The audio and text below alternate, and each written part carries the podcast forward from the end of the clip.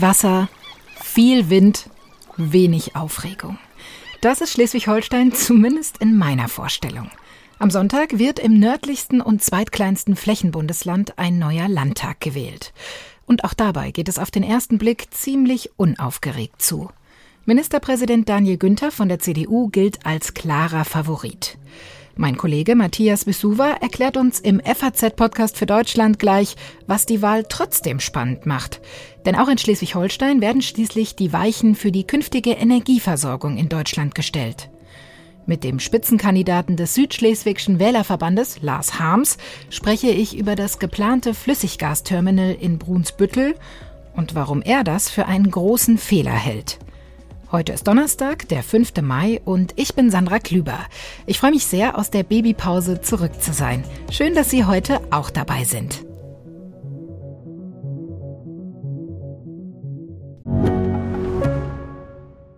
Mein Name ist Dr. Tillmann Rümenapf, niedergelassener Kinder- und Jugendarzt hier im Ennepe-Ruhr-Kreis. Die Einführung der Telematik sehe ich durchaus als Chance, aber aktuell fällt das System oft aus und es gibt viel zu wenig technischen Support. Dafür geht eine Menge Zeit drauf, in der ich die Kinder nicht genügend betreuen kann. Das muss sich ändern. Die besondere Nähe der niedergelassenen Haus- und Fachärzte ist in Gefahr. Was die Gesundheitspolitik jetzt dringend ändern muss, erfahren Sie auf rettetdiepraxen.de.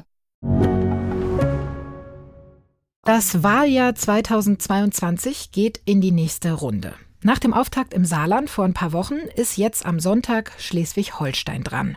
Ja, bevor dann eine Woche später noch die wichtige Landtagswahl in Nordrhein-Westfalen ansteht. In allen drei Bundesländern stand bzw. steht ein CDU-Mann an der Spitze der Regierung. Im Saarland wurde Tobias Hans Ende März knallhart abgewählt. Und auch die Schlappe bei der Bundestagswahl, die dürfte der Union noch in den Knochen stecken. Für Daniel Günther und die CDU in Schleswig-Holstein sieht das Ganze deutlich besser aus. Warum das so ist, darüber will ich jetzt mit unserem Schleswig-Holstein-Korrespondenten Matthias Wisuva sprechen. Hallo Matthias. Hallo. Ja, Schleswig-Holstein ist ein kleines Bundesland, fast das kleinste, ganz weit im Norden, sehr ländlich, eher eine geringe Wirtschaftsleistung. Ähm, was macht denn Schleswig-Holstein für dich aus? Du hast einige Punkte jetzt schon wirklich genannt, die natürlich zentral sind. Am Ende ist es für mich und sicherlich auch für die Schleswig-Holsteiner vor allem ein flacher Landabschnitt zwischen zwei Meeren, die natürlich sehr wichtig und prägend sind und den Wind mit sich bringen, aber eben auch die Küsten und damit auch ein sehr besonderes Verhältnis zu Themen, die jetzt gerade wieder sehr dringlich sind, wie zum Beispiel Energiewende. Mhm, da kommen wir auch gleich natürlich noch drauf zu sprechen. Seit 2017 regiert in diesem Landstrich äh, Daniel Günther von der CDU in einem Jamaika-Bündnis mit Grünen und FDP. Wie hat das denn geklappt? Könntest du da für uns mal eine kurze Bilanz ziehen? Ja, die Umfragen sagen, dass es offensichtlich für ihn sehr gut geklappt hat. Das sind ja wirklich erstaunliche Werte, die er dort äh, hat, mit Zustimmung mhm. ähm, weit auch über die eigene Partei hinaus, äh, für ihn selbst und für sein Bündnis auch.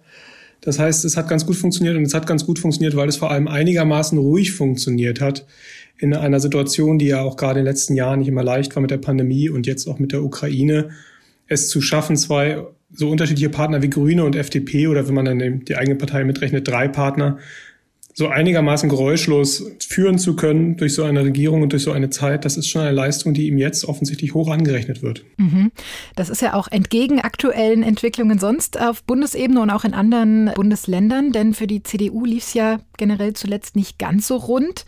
Wie erklärst du dir tatsächlich diesen großen Erfolg, diese Beliebtheitswerte, die Daniel Günther da gerade in Umfragen einfährt? Liegt das vielleicht auch ein bisschen tatsächlich an ihm als Person? Da liegt sicherlich auch was Wahres mit dran. Wenn man Daniel Günther beobachtet im Land, sieht man natürlich, dass er es versteht, mehrere Ebenen sehr gut zu bedienen, mehrere Bühnen.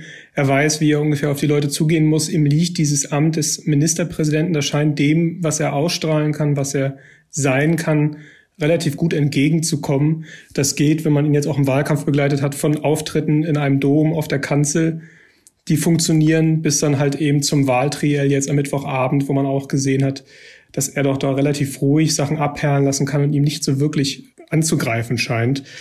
Und ähm, damit steht er dann natürlich relativ sicher da und man darf nicht vergessen, er ist ja gewählter Ministerpräsident, er hat natürlich diesen Amtsbonus. wenn man jetzt zum Beispiel mit, nach Tobias Hans fragt, der war natürlich in dem Sinne nicht gewählt worden, sondern dann als Nachfolger von Kram-Karrenbauer in der mhm. Legislaturperiode ins Amt gekommen und hat dann vielleicht doch eben eine andere Ausgangsbedingung gehabt. Aber wenn wir jetzt äh, von der Person Daniel Günther mal weggehen, welche Erfolge würdest du denn der Jamaika-Koalition zurechnen? Erfolge ist dann sicherlich die Frage jetzt im Wahlkampf, wo man jetzt steht. Aus Sicht der SPD zum Beispiel von äh, Spitzenkandidat Thomas Losse Müller ist da eben viel zu wenig passiert, gerade mit Blick auf die großen Themen Umweltschutz und so weiter und so fort.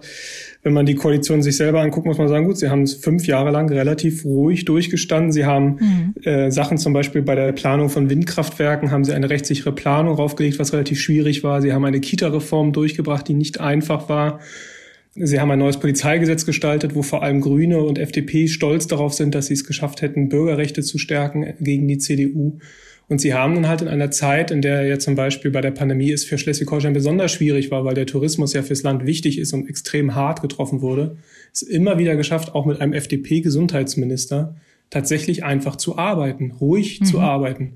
Und es gibt ja immer wieder dieses alte Bild, am Ende will der Wähler keinen Streit. Die Umfragen sprechen dafür, dass das stimmt. Mhm. Schauen wir ähm, uns jetzt mal die Konkurrenz an von Daniel Günther. Du hast gerade schon Thomas Losse Müller angesprochen, den SPD-Spitzenkandidaten. Wer tritt denn für die anderen Parteien gegen Günther an? Es gibt zwei, die offiziell die Staatskanzlei übernehmen wollen. Das eine Losse Müller für die SPD in der Opposition. Er liegt derzeit bei 19 bis 20 Prozent. Das andere ist Monika Heinold, die unter Günther und auch bereits in der Koalition davor mit SPD und SSW Finanzministerin ist in Kiel, also eine hoch erfahrene und sehr geschätzte Politikerin. Mhm. Allerdings liegen die Grünen derzeit bei 16 Prozent. Und sagen wir mal so, da ist Daniel Günther mit seinen 38 Prozent mit der CDU doch weit weit entfernt. Ja, ein komfortabler Vorteil. Besonders der Ukraine-Krieg, aber natürlich auch noch Corona überschatten eigentlich als große Themen gefühlt alles andere. Wie ist das denn in Schleswig-Holstein jetzt im Wahlkampf gewesen? Natürlich beginnt am Wahlkampf gefühlt jede Veranstaltung, jede Fragerunde, jedes Gespräch mit der Ukraine, zweifellos. Damit verbindet sich dann oft ein Thema, was dann gleich wieder ist, und zwar wieder die Energiewende. Man kommt relativ schnell zu der Frage der Abhängigkeit und dann ist man relativ schnell mhm. bei der mhm. Energiewende. Es gibt dann aber auch schon landeseigene Themen. Natürlich ist Bildung ein Thema, was bei landespolitischen Wahlen immer relevant ist und ehrlicherweise ist wahrscheinlich nie irgendjemand irgendwo zufrieden mit der Bildung. Das ist jetzt natürlich nach der Pandemie und mit der Digitalisierung wieder ein großes Thema, auch in diesem Wahlkampf. Das Land zwischen den Meeren ist aber auch ein Land der weiten Wege und der unbefriedigenden Zugverbindungen. Das heißt, das Thema, wie Straßen gebaut werden, wie Infrastruktur gebaut wird, ist auch ein großes Thema. Dass die A20 nicht weitergekommen ist in den letzten Jahren, ist ein Thema. Aber es ist nichts, was da wiederum zentral ist und vor allem nichts, was Günther so schwer auf die Füße fallen könnte, dass es ihm wirklich wehtut. Ja, wenn Daniel Günther am Sonntag äh, wiedergewählt wird, dann möchte er ja eigentlich die Jamaika-Koalition fortsetzen. Welche Koalitionen sind denn aber noch denkbar? Ja, das Faszinierende und sicherlich das Interessanteste an dieser Wahl ist, dass die Jamaika-Koalition eigentlich zu erfolgreich ist, um fortgesetzt zu werden. Mhm. Denn wenn die Umfragen einigermaßen hinkommen, werden auch zwei Partner schon eine Mehrheit haben, dieser drei. Und sowohl FDP als auch Grüne haben schon klar gemacht, dass sie nicht mitmachen, wenn sie nicht wirklich gebraucht werden. Und dann gehen wir mal davon aus, dass mutmaßlich ein strahlender Wahlsieger Daniel Günther sich auswählen kann, ob er es mit den Grünen sehr komfortabel macht. Oder mit der FDP könnte es dann für eine knappe Mehrheit reichen, vielleicht mhm. noch zusammen mit dem SSW, der Partei der dänischen Minderheit. Und natürlich, die SPD setzt immer noch als Machtoption auf eine Ampel in Kiel. Allerdings muss man sagen, dass diese Ampel zurzeit in Umfragen nicht mal eine Mehrheit hat. Und selbst wenn sie eine Mehrheit hätte, ist es schon schwierig zu argumentieren, sollte Günther so deutlich gewinnen, gegen ihn eine äh, Regierung zu bilden. Und da fragt man sich halt auch, warum sollten dann Grüne und FDP eigentlich da mitmachen? Mhm, also aus deiner Sicht wird das wahrscheinlich ein Duell der Juniorpartner zwischen den Grünen und der FDP werden am Ende. Äh, wie wichtig ist diese Wahl denn aus bundespolitischer Sicht eigentlich? für Friedrich Merz von jemandem, der ihn vorher nie groß gefördert hatte, sagen wir es mal so, beziehungsweise immer seine Konkurrenten unterstützt hat, also Annegret Kramp-Karrenbauer und Armin Laschet im Streit um Parteivorsitz, könnte ihn Daniel Günther zumindest den ersten Sieg bescheren. Und es ist natürlich äh, das Ende einer kleinen Siegesserie für die Sozialdemokraten äh, seit der Bundestagswahl. äh, verbunden damals ja auch mit Berlin und Mecklenburg-Vorpommern, mhm. dann das Saarland. Das wird sicherlich eher schmerzhaft werden jetzt in Schleswig-Holstein, aber nun gut, wie das immer so ist, der Sieger wird danach sagen, das hat auch mit uns zu tun in Berlin und der Verlierer wird sagen, das hat natürlich alles gar nichts mit Berlin zu tun. Und ehrlicherweise würde ich sagen, es ist schon auch eine Landtagswahl, eine sehr klassische Landtagswahl, die wir gerade in Schleswig-Holstein erleben. Du hast gerade schon gesagt, in den Triellen im Wahlkampf selbst kommt man eigentlich relativ schnell immer wieder auf das Thema Energie zu sprechen. Wenn du da ein Thema rausgreifen würdest, was besonders bedeutend gerade in Schleswig-Holstein ist, welches wäre das? Ich traue mich mal zwei zu nennen. Das eine ist, weil es immer ein Aufreger ist und auch im letzten Wahlkampf ein Aufreger war und auch in diesem ist, ist wieder natürlich Windkraft. Mhm. Die Frage der, der, des Ausbaus der Windkraft, da hat die SPD den, den Schlager, dass es ja heute genauso viel Windkrafträder gibt wie vor fünf Jahren. Das ist allerdings nicht ganz fair, weil die Windkrafträder wurden teilweise auch erneuert, äh, produzieren also mehr und es musste halt die ganze Windkraftplanung erstmal rechtssicher gestaltet werden. Das war schon ein relativ schwieriger Akt. Und jetzt gibt es relativ viele Genehmigungen. Windkraft ist deswegen auch wichtig. Die Grünen wollen mehr Landesfläche. CDU will das nicht unbedingt für Windkraftanlagen. Großes mhm. Streitthema oder wichtiges Thema auf jeden Fall. Muss man zusammenkommen am Ende. Das andere Thema ist LNG. Da ist man sich allerdings relativ einig. Lange Zeit war das System eigentlich tot.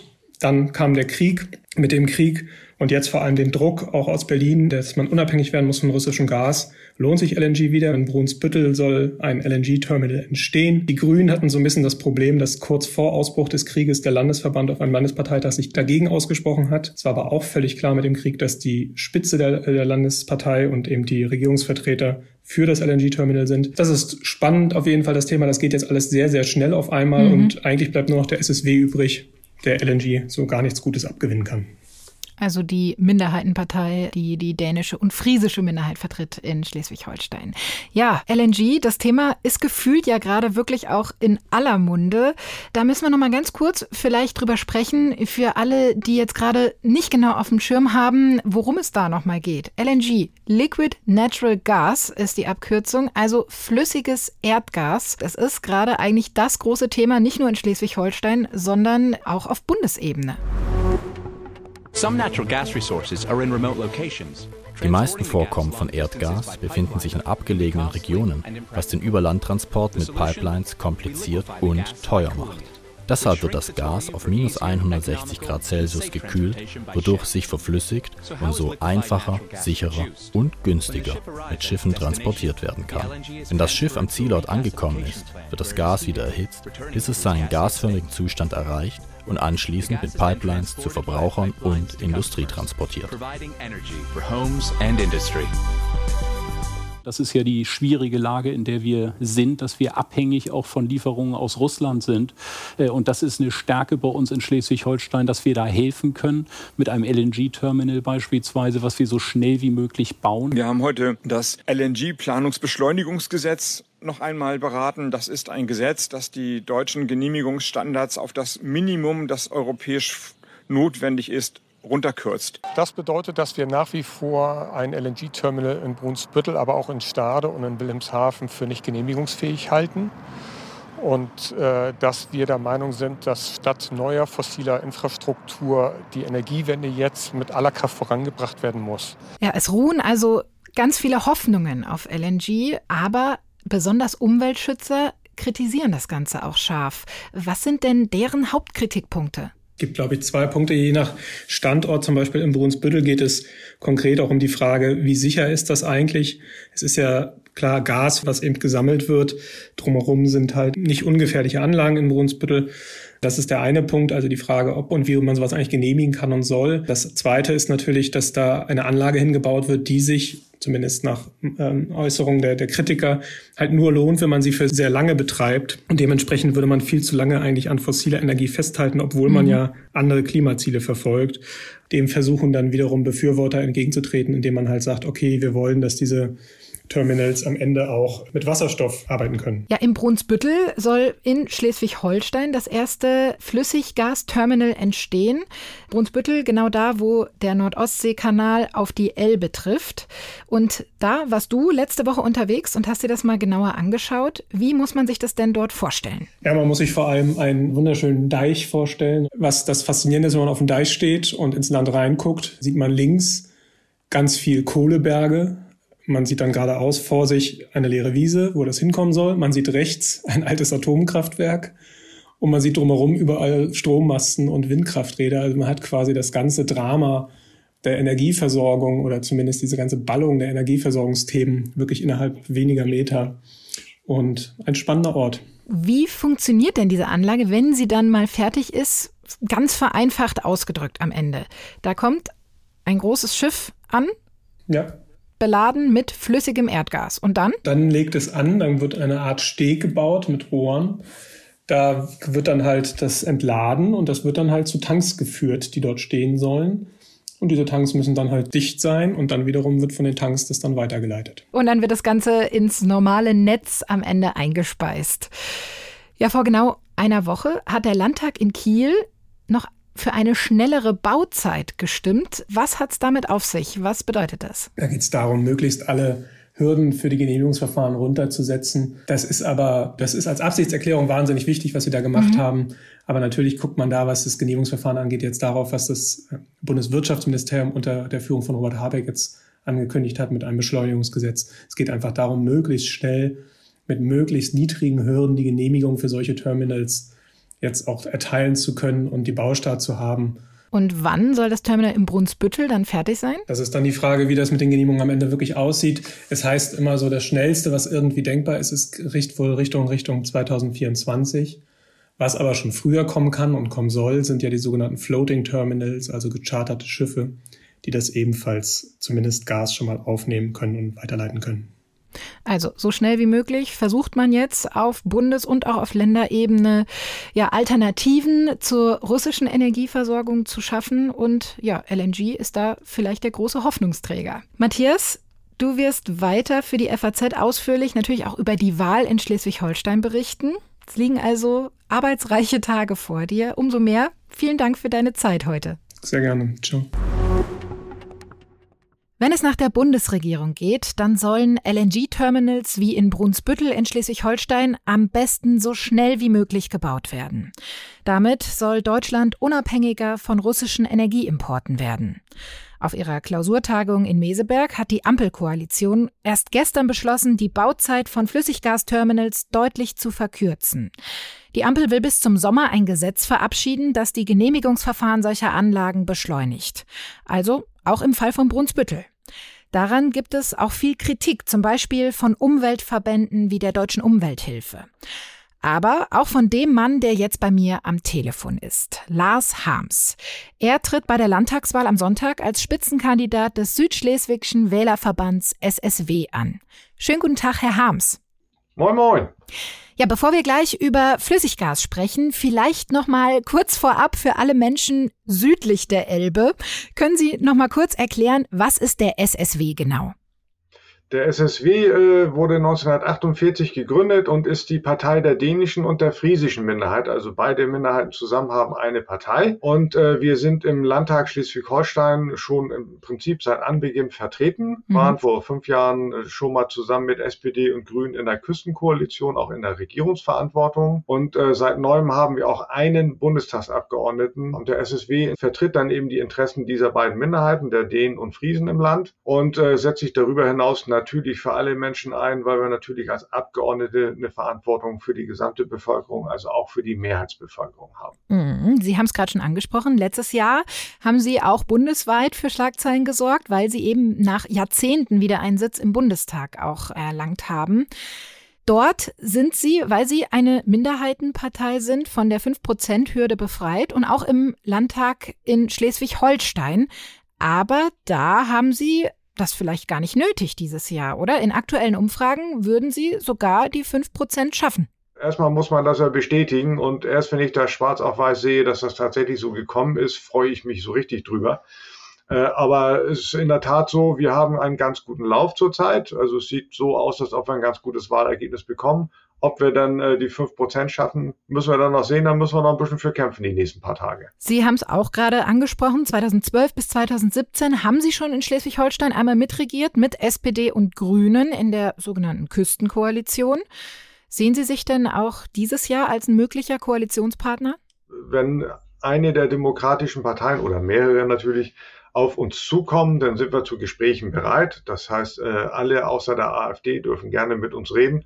Ob es dann am Ende auch politisch passt, das ist dann natürlich immer die Frage. Da muss man dann die Parteiprogramme übereinander legen und gucken, ob man da einen guten Kompromiss finden kann. Also das heißt, Sie schließen da nichts aus. Äh, Sie stehen ja inhaltlich eigentlich SPD und Grünen deutlich näher als zum Beispiel der CDU. Aber Sie würden auch einer CDU-geführten Koalition nicht direkt eine Absage erteilen. Äh, wie die Konstellation nachher am Ende aussieht, weiß man ja nicht im Vorwege. Deswegen kann ich nichts ausschließen, will ich auch nichts mhm. ausschließen, sondern äh, wir müssen gucken, was die Wählerinnen und Wähler entscheiden. Da werden dann Kombinationen irgendwann möglich sein. Und ob denn da auch eine Kombination bei ist, wo auch der SSW eine Rolle spielen könnte, werden wir dann sehen. Und wenn dem so ist und wir eine Einladung kriegen, dann schnacken wir, wie sich das gehört. Ja, nach der Wahl am Sonntag wissen wir dazu mehr. Jetzt äh, möchte ich mit Ihnen aber gerne mal auf das Thema Gas zu sprechen kommen. Denn ein großes Projekt in Schleswig-Holstein ist ja das geplante Flüssiggasterminal in Brunsbüttel. Der Parteitag der Grünen, der hat in Schleswig-Holstein im Februar diese Pläne noch strikt abgelehnt. Übrigens entgegen der Haltung der Landesminister und Spitzenkandidatinnen. Trotzdem sind jetzt aber offiziell alle Parteien für dieses Terminal, nur der SSW ist dagegen. Warum eigentlich? Ja, weil wir erstmal an Prinzipien festhalten. Äh, mhm. Das ist, glaube ich, äh, auch sehr prägend für den SSW, wenn wir eine Haltung haben. Natürlich sind wir auch beweglich, wenn es darum geht, uns überzeugen zu können. Aber bei der Frage ist es eben überhaupt nicht möglich, weil äh, wir ja sehen, dass die Bundesregierung jetzt schon Alternativen auf den Weg gebracht hat. Äh, Wirtschaftsminister Habeck hat verkündet, dass wir in der Abhängigkeit von Russland von 50 auf 40 Prozent gesunken sind, dass wir also schon andere Partner gefunden haben, die uns beliefern. Und äh, wir haben jetzt äh, diese schwimmenden Terminals. Am Ende des Jahres wird das erste dann hier bei uns anlanden und damit dann eben auch Flüssiggas umwandeln können und ins normale Gasnetz einspeisen können und es sollen drei weitere folgen. Mhm. Das bedeutet, dass dann eben die Abhängigkeit von Russland weg ist. Und dann mhm. stellt sich schon die Frage, wofür bräuchte man dann noch ein festes Terminal? Weil diese äh, schwimmenden Terminals, die kann man natürlich abbestellen, wenn man dann die Energiewende immer weiter vorantreibt und andere Quellen findet. Und äh, da fragt man sich dann schon, warum wollen die noch etwas Festes bauen? Das wahrscheinlich eine Bauzeit von drei bis vier Jahren hat und das dann auch 40 Jahre lang laufen muss, damit es sich für den Investor lohnt. Das heißt, wir binden uns äh, wieder 40 Jahre lang an Gas und ich finde, das ist ein zu langer Zeitraum, um sich da zu binden. Äh, wir wollten eigentlich alle davon weg und vor zwei Monaten waren auch noch die Grünen vehemente Verfechter davon, äh, erneuerbare Energien voranzubringen und nicht in die alten Technologien äh, zu investieren. Mhm. Und äh, das tut man eben jetzt. Und äh, ich finde, es ist auch nicht unbedingt erstrebenswert, russisches Gas auszutauschen gegen äh, kuwaitisches LNG, weil die sind auch nicht unbedingt Menschenfreunde. Mhm. Und äh, es kann auch nicht sein, dass wir bei uns vehement sagen, wir verbieten Fracking mit Recht, ja. aber dann Frackinggas aus den USA importieren. Das finde ich ist irgendwie inkonsequent. Und äh, diese Milliarden, die wir da investieren, die könnte man hervorragend in die Entwicklung erneuerbarer Energien stecken. Und ich finde, wir müssen auch den Menschen da draußen helfen. Die kriegen immer Vorschriften, was sie alles machen müssen, hm. um das Klima zu retten aber sie kriegen nie Unterstützung, sie kriegen nie Finanzmittel. Ja, jetzt haben wir gerade ganz, ganz viele Themen angesprochen. Unbestritten haben wir ja jetzt eine ganz andere Ausgangslage als noch äh, vor wenigen Monaten. Aber wenn ich Sie richtig verstanden habe, sind Sie auch nicht prinzipiell dagegen, diese Floating LNG Terminals übergangsweise zu nutzen. Sie sind nur dagegen, dass wie im Brunsbüttel ein festes LNG Terminal entsteht. Habe ich Sie da richtig verstanden? Das ist genau richtig. Übergangsweise kommen wir gar nicht drum rum, weiter mhm Gas zu importieren und da machen die Floating Terminals Sinn. Da macht es aber auch Sinn, die Terminals, die wir in der EU schon haben, auch zu nutzen. Die sind eben mitnichten ausgelastet und wir haben ja drei Terminals, aus denen wir schon LNG beziehen, also Gas beziehen. Das sind Rotterdam, das ist Dünkirchen, das ist Seebrügge. Da auch etwas auszubauen beispielsweise ist wesentlich günstiger als ein LNG-Terminal in Brunsbüttel oder in Wilhelmshaven zu bauen. Äh, weil da muss alles neu an Infrastruktur geschaffen werden. Äh, an den anderen Standorten muss die Infrastruktur nur ergänzt werden. Das ist auch für die Verbraucher billiger. Das Gas aus Seebrücke wird in Zukunft billiger sein als das Gas aus Brunsbüttel. Und man muss ja auch ein bisschen an die Menschen denken. Hat sich denn an Ihrer Haltung nochmal was verändert, nachdem jetzt gestern die EU-Kommission ein Ölembargo gegen Russland beschlossen hat? Denn das bedeutet ja, dass unter Umständen ab Ende des Jahres womöglich noch schneller alternative Energiequellen in Deutschland benötigt werden? Naja, Öl und Gas ist ja ein Unterschied. Öl, äh, wenn ich das nicht mehr aus Russland beziehe, dann beziehe ich das aus Saudi-Arabien, dann beziehe ich das aus Kuwait. Das ist äh, nicht das große Problem. Bei Gas ist eben das Problem, dass man sich bei der Anlandung dauerhaft binden will. Äh, Ölimporte kann ich kündigen. Kann ich übermorgen sagen, brauche ich nicht mehr, weil ich habe jetzt mir was anderes einfallen lassen. Und bei Gas wollen wir uns jetzt die nächsten 45 Jahre binden. Und damit unterbinden wir natürlich auch äh, die Forschung in andere Energieformen und damit auch die Motivation, etwas anderes zu machen. Und das ist, glaube ich, der falsche taktische Angang. Wir müssen die Menschen motivieren, etwas anderes zu machen und wir müssen sie dabei finanziell unterstützen. Wobei der Bund und auch zum Beispiel die schleswig-holsteinische Landesregierung, die sprechen äh, ja bei der Nutzung von LNG-Terminals immer von einer Übergangstechnologie und sagen, dass das langfristig eben zum Beispiel für die Nutzung von grünem Gas eingesetzt werden soll oder von klimaneutral erzeugtem Wasserstoff. Ja, was natürlich völliger Unsinn ist, weil der Investor, die Uniper, aber auch BASF bisher dieses überhaupt nicht planen. Und äh, weil auch der Staatssekretär im Wirtschaftsministerium des Bundes, Herr Greichen, auch deutlich gemacht hat, dass es natürlich Unsinn ist, weil es diese Technik überhaupt gar nicht gibt. Und wenn man das äh, Terminal umrüsten will, dann muss man alles komplett austauschen. So, und dann macht das keinen Sinn mehr. Wenn ich nach 20 Jahren das Ding wieder äh, abbaue und was Neues dorthin setze, dann muss ich natürlich auch äh, dann eben denjenigen, der das äh, Terminal dorthin gestellt hat, entsprechend entschädigen. Also niemand soll sich blenden lassen, dass wir da irgendwie Wasserstoff anlanden können. Das wird ein weiteres Terminal sein. Wir können uns auch gerne darüber Gedanken machen, wie man Wasserstoff anlandet. Wir machen das ja schon. Dafür brauche ich aber nicht diese, diese äh, LNG-Terminal-Technologie, sondern da brauche ich völlig andere Leitungen, da brauche ich völlig andere Infrastruktur. Und dieses LNG-Terminal wird kein Wasserstoffterminal sein. Unbestritten braucht es jetzt aber einfach schnelle Lösungen, um von russischen Energielieferungen schnellstmöglich äh, autark zu werden, äh, davon loszukommen. Robert Habeck ist heute zum Beispiel dabei, wenn in Wilhelmshaven der Startschuss fällt für das erste deutsche LNG-Terminal. Was wäre denn aus Ihrer Sicht eine Alternative zu LNG-Terminals, um langfristig die Energieversorgung in Deutschland zu sichern? Da kann man immer schön nach Dänemark gucken. Die dänische Regierung hat festgestellt, man hat 400.000 Haushalte, die auf Gas angewiesen sind. Schlussfolgerung der dänischen Regierung ist, dass viele dieser Haushalte an Fernwärme angeschlossen werden kann. Da haben wir natürlich größere Probleme, weil wir weniger Fernwärme haben, aber es geht. Und äh, der zweite Part ist, dass man sagt, man möchte Biogas produzieren, also nachhaltig selbstständig Gas produzieren für die Häuser, die wirklich im ländlichen Raum liegen, wo man einfach nicht mit äh, Fernwärme hinkommen kann. So, das heißt, äh, es wird jetzt mit der Landwirtschaft und auch mit der chemischen Industrie darüber geredet, wie man Biogas produzieren kann und das in großen Mengen. Das schafft Einkommen vor Ort, das schafft Wohlstand und das schafft vor allen Dingen eben auch einen Beitrag zur Bekämpfung des Klimawandels. Und genau solche Wege sind die richtigen Wege. Wir müssen viel mehr Wasserstoff produzieren und Wasserstoff dann eben auch dem Gas äh, beimischen, damit wir dann tatsächlich eben auch zumindest schrittweise von dieser Abhängigkeit runterkommen, um schrittweise eben auch äh, im CO2-Verbrauch eben besser werden. Sagt Lars Harms vom Südschleswigschen Wählerverband. Und er ist dagegen, langfristig LNG-Terminals in Deutschland zu bauen, wie es in Brunsbüttel in Schleswig-Holstein geplant ist und empfiehlt stattdessen, vielleicht ist er da auch seiner Partei verpflichtet, den Blick nach Dänemark. Vielen Dank für das Gespräch, Herr Harms. Vielen Dank auch. Ja, damit sind wir auch schon fast am Ende der heutigen Sendung angekommen. Alle wichtigen Infos rund um die Wahl finden Sie natürlich wie immer bei uns in der Zeitung oder auf Faz.net oder in unserer App. Aber jetzt habe ich ganz zum Schluss noch einen kleinen Hinweis in eigener Sache. Morgen findet hier direkt um die Ecke unserer Redaktion nämlich der große FAZ-Kongress statt. Und diesmal wird es auch einen Live-Auftritt unseres Podcasts für Deutschland geben.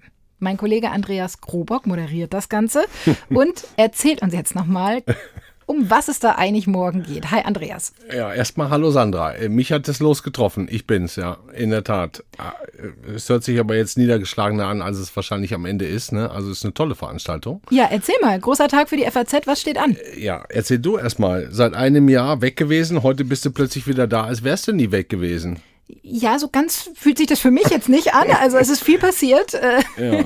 Eine kleine Tochter ist für mich dazugekommen und jetzt freue ich mich aber auch sehr, äh, wieder hier, äh, wieder hier an Bord zu sein. Ich bin erstmal froh, dass du wieder da bist und das ganze Team und ich hoffe, Sie da draußen auch. Also gut, ich erzähle jetzt mal. Wir haben morgen den großen FAZ-Kongress, der findet mhm. einmal im Jahr statt, direkt hier bei uns um die Ecke. Im, das heißt Cup Europa. Mhm. Ne, ist eins dieser Hochhäuser. Ich glaube, in Frankfurt gibt es 30, 40 Hochhäuser, die über 100 Meter hoch sind. Und natürlich geht die FAZ in eins dieser Häuser, damit es auch ein bisschen schön aussieht von außen und von innen auch. Und wir werden, ähm, wenn ich das jetzt erstmal ganz allgemein fassen darf, viele echt coole Gäste haben. Ursula von der Leyen wird eine Stunde unserem Politikherausgeber Bertolt Kohler zugeschaltet. Ich kann mir vorstellen, dass das ein sehr anregendes Gespräch wird. Wir haben Nancy Faeser, die neue Innenministerin. Wir haben ähm, Ulrike Meifert, die ehemalige deutsche Hochsprung-Olympiasiegerin, Doppel-Olympiasiegerin. Ich glaube, einmal mit 16, einmal mit 32. Ganz spannende Lebensgeschichte mit der Frage, wohin geht Olympia. Wir sprechen auch nochmal über die Pandemie mit Sandra Ziesek. Joachim Müller-Jung aus unserem Haus und dem Chef des Robert-Koch-Instituts, Lothar Wieler. Also da haben wir auch dieses Thema nochmal, weil Pandemie, ich weiß nicht, wie es dir geht, aber, aber für mich, die ist natürlich noch da, aber eigentlich will man nichts mehr darüber wissen. Ähm, viele spannende Themen. So, und jetzt die entscheidende Frage, auch wir, ne? also auch du, der FAZ-Podcast für Deutschland. 15.30 Uhr morgen bin ich dann auf der Bühne mit dem Militäranalysten und Politikwissenschaftler Professor Dr. Ralf Rotte. Den hatten wir hier schon mal zu Gast vor zwei Wochen in der Sendung. Der hat unfassbar kluge Sachen gesagt zu diesem Krieg, der gerade in der Ukraine stattfindet. Und ähm, das hat uns alle, auch Hörer, die Reaktionen der Hörer haben das gezeigt, so neugierig gemacht, dass wir einfach gedacht haben, wenn wir jetzt ein bisschen länger talken können, auch in diesem Rahmen des FAZ-Kongress mit Gästen, ähm, dann ist der Rotte ein super Mann dafür und den holen wir. Und dazu kommt aus unserem Haus der Lorenz Hemiker, das ist quasi unser eigener Militärexperte, Sicherheitsexperte, Politikredakteur. Und der hat bei dem Rotte wiederum ähm, studiert. Das heißt, der ist sein Prof. Die kennen sich. Ne? Also auch da, man trifft sich wieder. Ich bin echt gespannt, was das morgen für ein, für ein Gespräch wird. Ich glaube, es wird auf jeden Fall unterhaltsam. Ja, klingt spannend. Ähm, wie sieht das denn aus? 15.30 Uhr geht's los, hast ja. du gesagt. Wenn ja. jetzt zufällig jemand zuhört, ja. der morgen um 15.30 Uhr noch nichts vorhat und schon immer mal bei der Live-Produktion eines Podcasts dabei sein wollte. Ich denke ja. mal, das trifft auf sehr, sehr viele zu. Sagst du so. Ja. Würde, Wir hoffen's. Würde ja. das noch gehen? Ja, geht. Also das ist die gute Nachricht. Ne? Wir, haben, wir haben eine Internetseite extra eingerichtet, unser Verlag drüben auf der anderen Straßenseite, die heißt www.fazkongress.de. Ein Wort. Ne? Also FAZ Kongress zusammengeschrieben. Und da kann man sich für, ist gar nicht so viel, muss ich jetzt einfach mal zugeben, 19 Euro digital anmelden, muss auch jetzt nicht komplett seine Konfession und alles, Anzahl der Kinder oder auch nicht angeben, sondern es ist relativ einfach, 19 Euro und dann ist man an diesem Tag dabei, hat die Wahl den ganzen Tag über zwischen 30, 40 verschiedenen Panels, hochkarätigen Gästen, tollen Gesprächen und eben auch beim FAZ-Podcast für Deutschland mal dabei zu sein, mit uns zu sprechen, Außer mir werden ja auch noch andere aus dem Team da sein. Ähm, also wir freuen uns echt, wenn jemand von Ihnen, der uns jetzt gerade zuhört, noch so kurz entschlossen ist, sich da anzumelden und zu sagen, ah, ich komme einfach mal vorbei oder ich schalte mich zu und da werden wir mit Sicherheit auch noch mal fünf Minuten Zeit haben, um zu quatschen danach. Ja, und wenn nicht, dann gibt es ja wie immer ab 17 Uhr dann die reguläre Podcast-Folge zu hören. Ja. Das äh, war es dann jetzt aber wirklich auch von der heutigen Folge. Ich sage vielen Dank, dass Sie heute mit dabei waren und viel Spaß morgen bei der Folge rund Danke um dir. den FAZ-Kongress. Danke dir. Tschüss.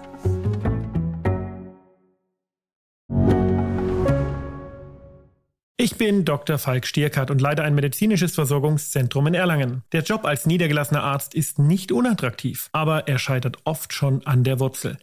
Wenn unser Studiensystem nicht darauf ausgelegt ist, genug Ärzte in guter Qualität auszubilden, wie soll die medizinische Versorgung in Mittelfranken dann gedeckt sein? Die besondere Nähe der niedergelassenen Haus- und Fachärzte ist in Gefahr.